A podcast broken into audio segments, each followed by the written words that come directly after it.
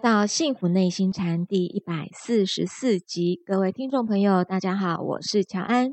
与我们一起在线上的是内心禅创办人，也是钟岭山内心教育基金会董事长张庆祥张讲师。张讲师您好，乔安好，各位听众大家好。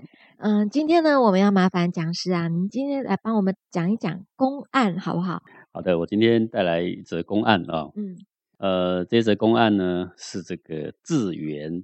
圆净禅师是，那么他是这个十双净珠禅师的弟子。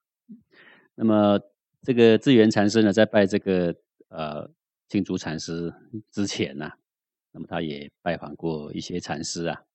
那有一次呢，去这个访问这个道英禅师啊，啊，都是禅师。是。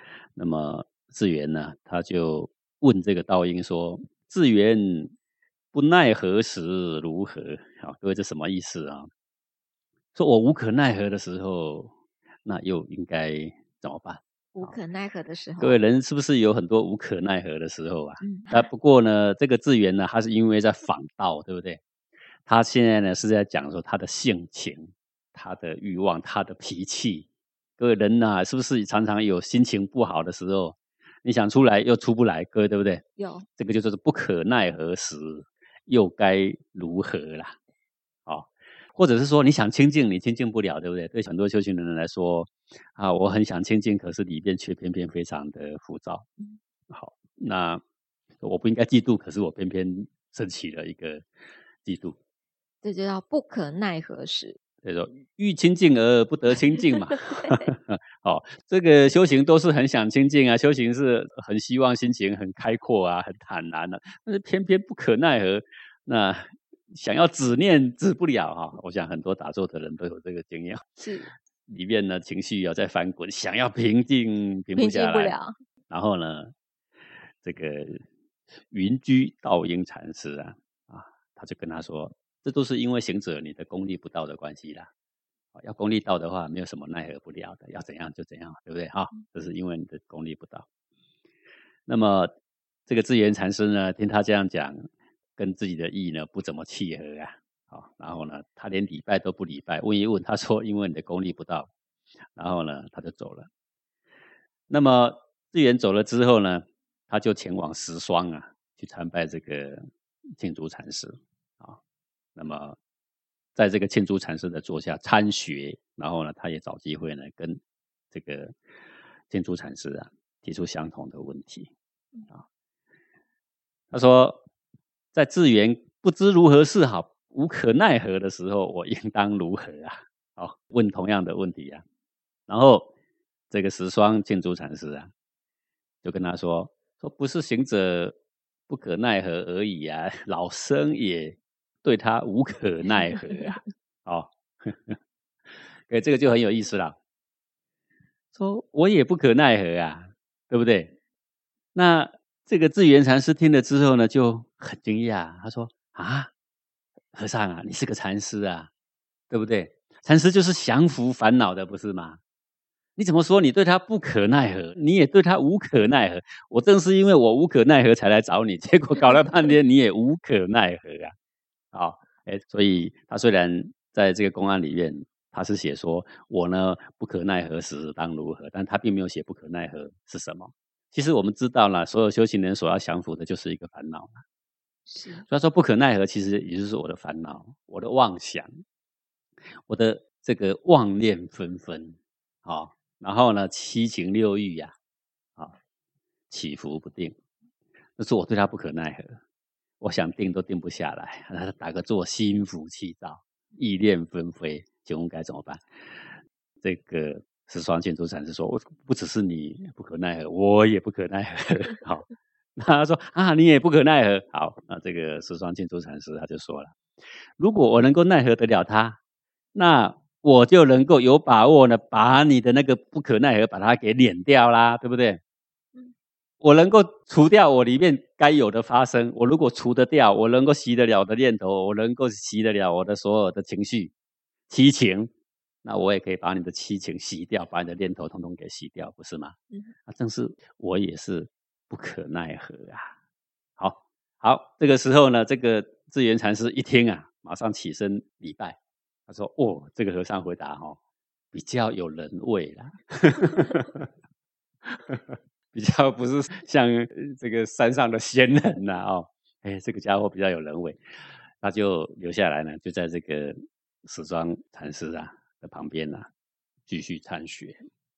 那各位看这个公案到这里呢，我们应该要给这个资源拍拍手了啊。对，很多人都上学好奇去找一些。”这个呃，禅师啊，智者啊，开悟的人啊，总想要听一些跟世间完全不同的道理，好，想要找一个特殊的什么法门呢？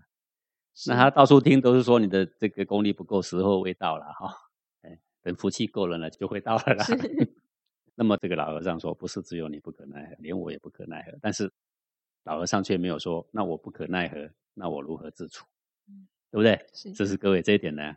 就是在这个短短的对答里面呢，还没有说透。老和尚他既然能够如此的定静，而他却又说他对内在的所有念头、习气、毛病的意念的发生，他对他也莫可奈何。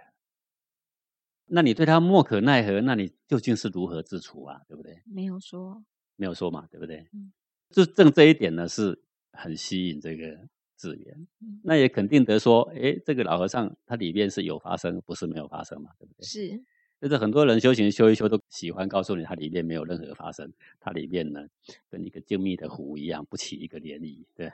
对，那讲师为什么要给智源禅师拍拍手？嗯，要拍拍手，因为他说我也不可奈何，不是你不可奈何 啊，你也不可奈何。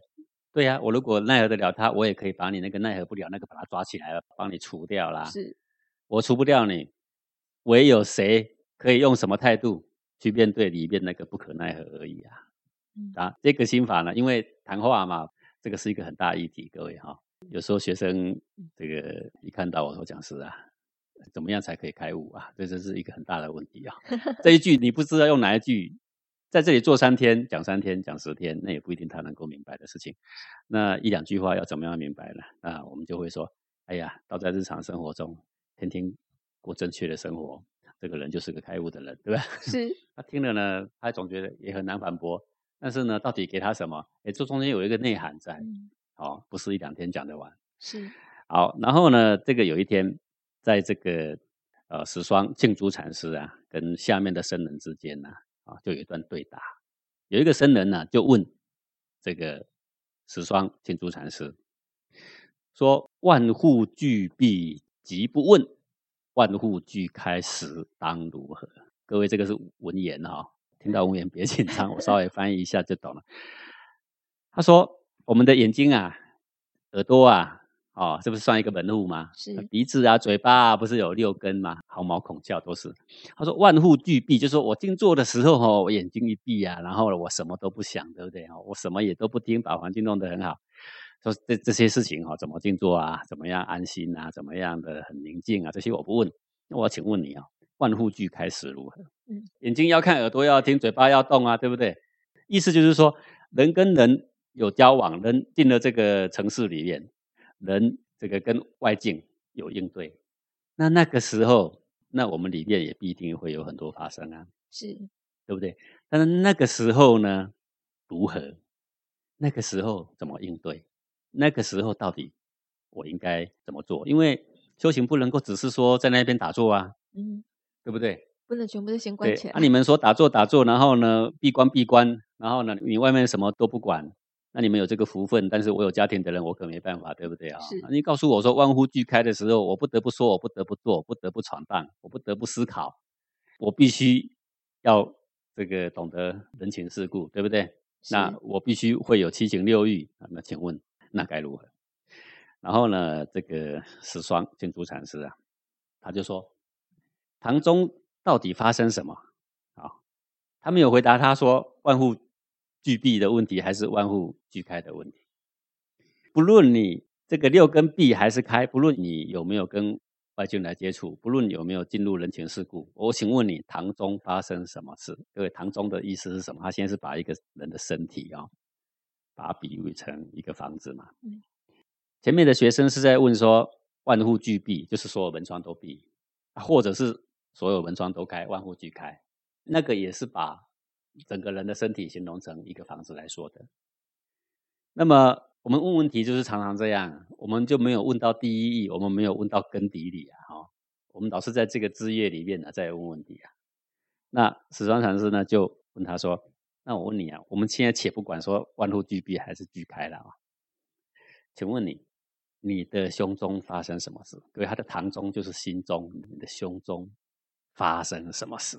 哎，各位这么一问的时候呢，那个和尚啊被问得无言以对。你问我万户俱闭、万户俱开又如何？我现在要问你呢，你的门户开或闭？”到底你胸中发生什么变化？哎，这个各位现在在听这个线上，也许各位也都没想过这个问题。一般的人被他的七情六欲所苦恼，也已经很久很久了，对不对？我们想到的是什么？都是哎，我的男朋友什么问题啊？请问我的婚姻什么问题？我跟我的孩子什么问题啊？请问专家学者，请问你们告诉我，我如何跟他相处？我什么什么困难？我怎么解决？你有没有发现，我们问的都是门外的事情，连门户都说不到。我们是说 门户的外面，我们发生了什么事情，对不对？哦，这个和尚问到说：“哎，我的门户上六根的问题是六根开还是六户闭的问题？”那么这个十双禅师啊，他一回答就回答到根子里去了啦。他就问他说：“啊，究竟你的胸中发生什么事？你曾经想过这个事吗？”啊，那么这个小和尚呢，无言以对。他苦思啊，苦思，苦思了多久呢？苦思了半年。半年？哎，不是马上回答，因为他被一问给傻住了。各位。为什么在空中听我的声音，各位也常常傻住哈，听得懵懵懵的？为什么常常傻住？因为我们都没有想过说，我们的七情六欲在发生的时候，究竟我的胸中发生了什么？各位如果把眼睛、耳朵比喻成门户，那堂中究竟那个主人翁在厅堂上正在做些什么，发生些什么？那个才是重点呢。对，他就说。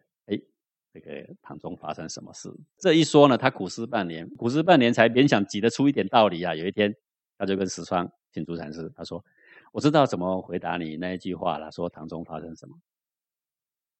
他说：“无人皆得渠。”各位，那个渠哈，就是渠道的渠啊，就是水沟的意思啊。哦，三点水一个城，下面一个木啊，一个渠。这个渠这个字啊，呃，是水流。但他在很多很多的地方啊，也会被比喻为那个不知道目标的那个他啊。说无人皆得取，那个接交接的接呀，就是把持的意思。说没有人呐，能够跟这个东西好好的交接，没有人能够跟这个东西好好的把持。这是个什么东西呀？什么东西也没说出来，因为说不出来嘛，只好就说个他，对不对？是，哎。说无人皆得取呀，那他所说的意思就是说，这个学问确实是个困难的学问。你看看多少人，呃，这个拜倒在烦恼的群下，对不对？都无法挣脱。你看现在的科技这么发达，可是你仔细看一看那一些可以解脱烦恼的心灵的学问啊，心理学的学问啊，还有一些心理医生啊，接不完的客人呢，对不对？是，好。呃，每天愁眉苦脸的人一大堆啊，你就知道说啊，如果我把我们的烦恼、把我们的情绪比喻成一个会打武术的人好了，他出招我们就接不住了，嗯，对不对？是，他一出招我们就挂了，所以无人接得取呀，没有人有办法接他一招啦，对不对？嫉妒心一起，你看我们就被撂倒，我们就真的被抓去嫉妒呢。愤怒心一起，你看。我们读再多书都没用啊！被抓去，我们就被抓去愤怒，去做一些莫名其妙的事情啊，不是这样吗？是，好，所以无人皆得取呀。好，那么十双禅师啊，他就说：“嗯，你这个话呢，只对八成，确实是这样，没有人能够接住他，没有人能够奈何得了他，没有人可以改变他，只有我们被他改变，他不会变成被我们用。”不能为我们带来利益，反正是我们都被他用，我们是他的奴隶，而不是他是我们的仆人，对不对？啊，然后那个小和尚就问了说：“那你说我这答的不好？”各位他说他只只答答对八成了啊，这也是对了。为什么？因为真的是人人都成为我们习气毛病的奴隶嘛，对不对？这也对。但是问题是，这跟他问的本心本性解脱之法还是无关啊，只是说了一个大家都已经是这样的一个现况跟道理而已啊。对不对？好，他说：“那好，那和尚，那你要怎么回答？这个石窗禅师啊，他就说啊，说如果我来说的话，我就说无人识得取呀，识就是认识的识啊。你说是无人接得取，是每一个人都被这个烦恼给撂倒，对不对？是接招我们接不住，对不对？反正我们都被打到趴下。对，我说你对八成，你不全对。要我说的话，我说没有人认识他，没有人认识他，对，没有人认识他，没有人看透他，没有人摸透他。诶，因为没有人摸透他，那我要劝你，你要把自己给摸透，对不对？所以刚刚前面才说，堂中发生什么事？就是要你去认识他，各位，我们要认识一个人，我们可不是认识他的房子，认识他的门户就算了，认识哦，窗户开的是这样，窗户关的是这样，门开的是这样，门关的是这样，我们可不是认识人是这样，我们是不是要到里面的厅堂里面去看看这个人在里面？哎，他长什么样子，说什么话，做什么事，对不对？是他现在到底现在呢，正在炒菜还是正在打坐，是还是正在跳舞？这是我们才是认识这个人啊！哦，啊，他是什么个性？他是什么脾气？他长多高？他多瘦？他是男的还是女的？这样我们是不是才认识一个人？是。他说：“你们连认识他都还没有，你还想要说要对他如何？你还要想要跟他交接，那就是叫做门都没有了，门都没有，对不对？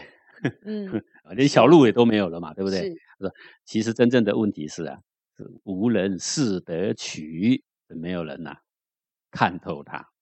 好，这个就是因为这个整个公安就历经了半年嘛，对不对？”对，哦，半年前发生的一个问答，说，哎，这个万户俱闭，我不问啊，我问万户俱开始，你怎么办？呃，他没有回答，他说唐中到底发生什么事？来，我反问你，好，然后他说，哦，无人接得取，已经是半年后的事了。各位，这个事情有这么难吗？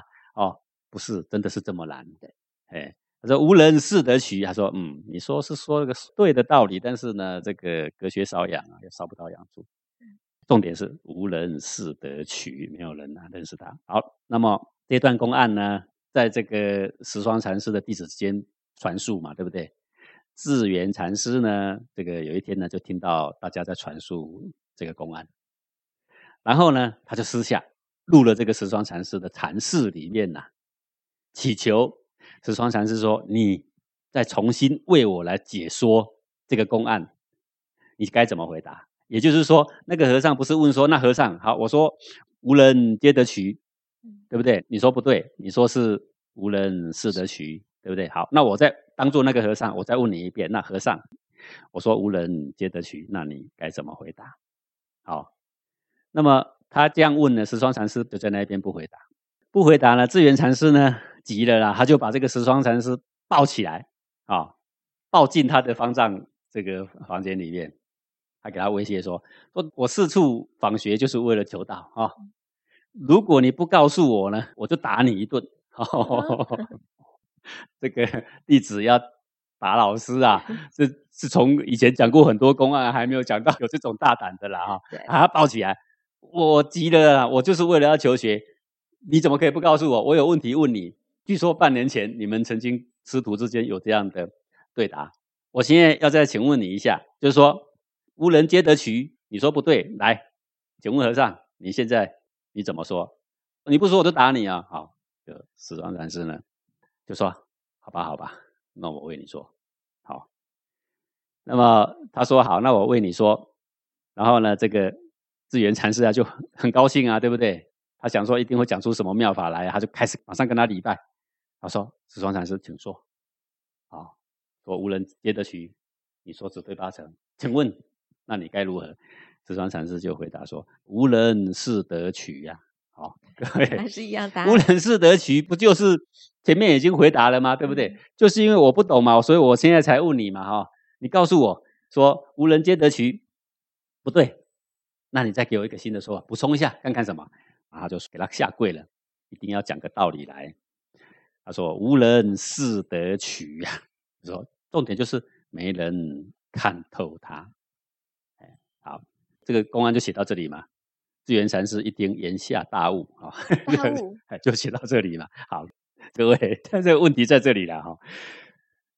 这个公案有意思的地方，就是在于说，其实前面的对答里面说无人识得取，其实十方禅师早就讲过了。对啊，他就是因为不了解嘛，所以啊，就问他给他礼拜，他还是不说，不说好极了，我恐吓你来，我要抱起来抱到方丈，他怕被人家看到，他恐吓师傅，他被徒弟看到，他会被打死的，对不对啊？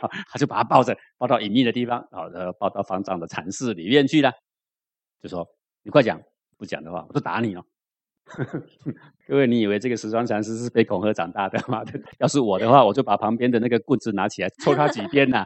师傅是可以打徒弟的，哪有徒弟打师傅的？好好吧，好吧，好吧，我怕你打了，我告诉你吧。好，好，赶快下拜。这白磕头的，你知道吗？磕完头问出来答案，竟然还是一模一样。无人识得取。哎，可是偏偏就公案写到这里说，智圆禅师一听，眼下大悟啊！好了。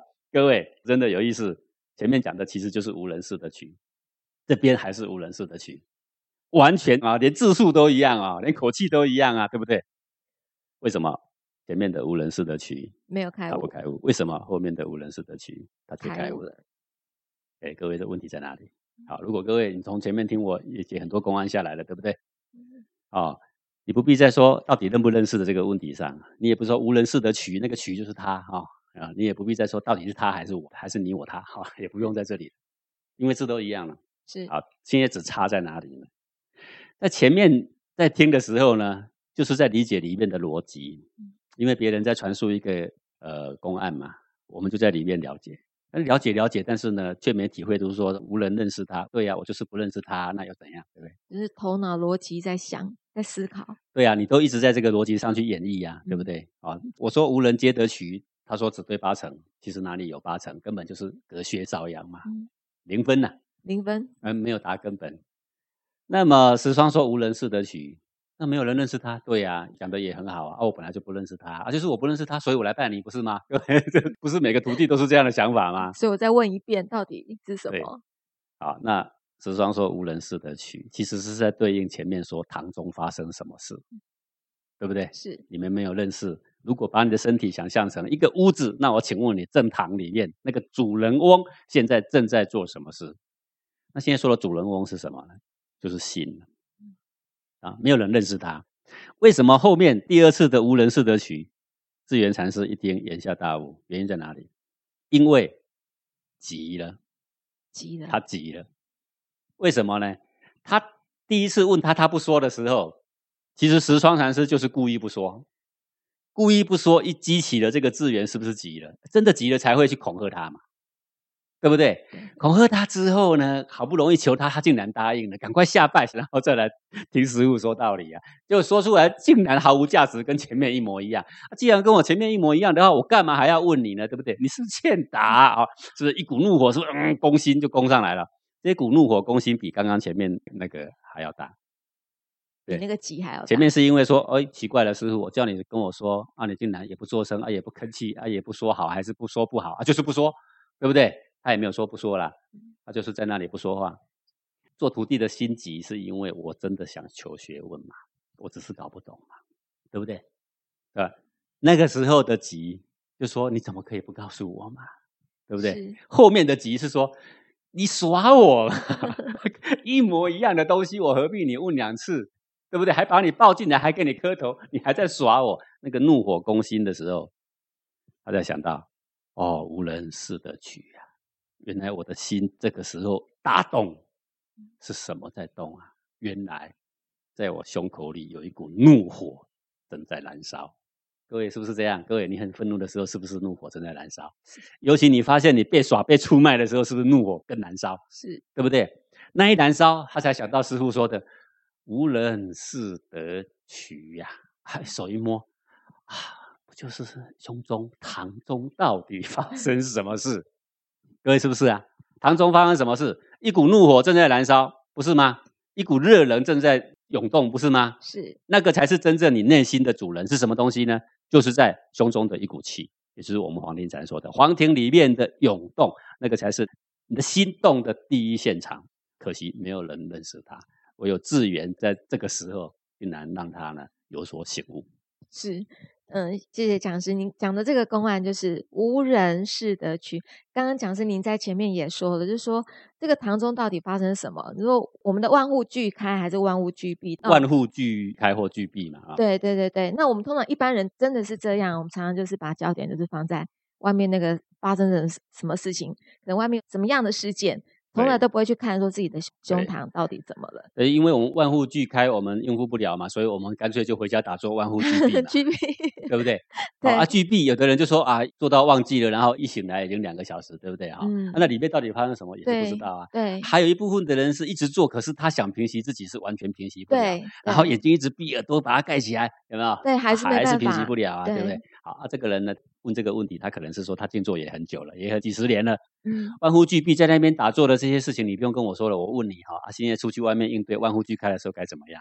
是，他直接就指出要害，不要说俱闭俱开的问题了。来，你堂中不论俱闭俱开，堂中发生什么事？你看一语中的。嗯，对。那讲师也就是说，我们很多人在静坐的时候，当然呢，我一直万物俱闭的，可是我胸中还是很多很多的发生嘛，根本就不用去管这个开还是闭的问题了。呃，开跟闭就是我们如果房子开一点，就是比较通风而已。重点是你人在里面生活，是今天是生活是做什么嘛？是，对不对？我们晚上睡觉的时候也会聚闭呀。对。我们白天我们太阳出来，我们也会聚开啊。但是重点不是房子开还是闭，是你今天做什么？你今天过什么生活？你今天是什么心灵的品质？你今天幸不幸福？是。哎，这个才是重点啊。这才是重点。对呀。好，你今天去跑步，对不对？嗯。哎，还是今天在种田，还是今天干嘛干嘛呢？你今天的现况实况转播，你是什么呢？这个才是重点嘛。嗯啊，所以我们人啊，我们修行，你要问你的心。如果把心比喻成一个人好了，他今天在干嘛？他怎么干嘛？你说哦，他今天做了一个前滚翻，怎么滚嘛？对不对？是从哪里滚到哪嘛？各位，按你说，我的今天忐忑不安，怎么忐忑嘛？看透他。你 说我好揪心，怎么个揪法？来，你摸摸看。哎，各位，没人识得他呢，真的无人识得取呢。更别讲说无人接的取了，大家都是无人接的取才来上黄庭禅的，不是吗？对，对呀，对，你来就是要彻底认识，说真的，任何学问再高的人，在面对这个学问呐，通通都得谦卑下来，真的是无人是得取呀。谢谢讲师为我们带来今天这么精彩的一个公案哦。无人是的区，那么我们就要把握，不管是万物怎么开或者是怎么闭，我们就要把这个重心焦点要放在我们胸膛这个地方，看到我们的心，真正的看透人是我们的内心。我们谢谢讲师，也感谢讲师今天的空中讲授，更感谢各位听众朋友的收听。我们下星期同一时间空中见喽，拜拜。